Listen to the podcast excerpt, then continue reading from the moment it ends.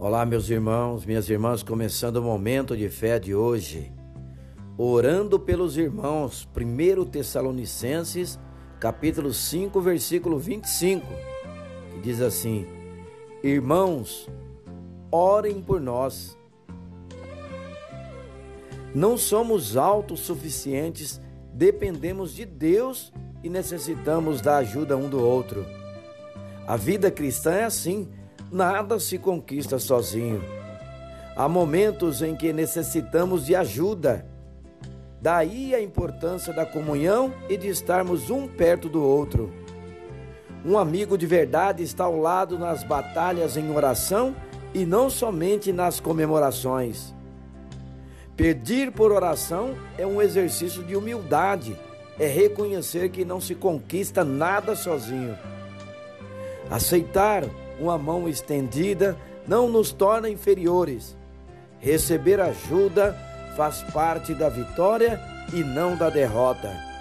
Até o apóstolo Paulo, que escreveu mais da metade do Novo Testamento, pedia constantemente aos irmãos para o auxiliarem em oração. Paulo sabia o quanto combater o bom combate juntos era importante tanto orar pelo crescimento espiritual dos irmãos, quanto receber a oração da igreja. Orar um pelos outros mantém do corpo de Cristo unido e nos faz caminhar rumo ao mesmo alvo. Crie o hábito de sempre orar por um irmão em suas orações diárias. Procure estar acessível aos irmãos.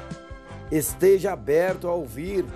Estenda a mão quando for solicitado.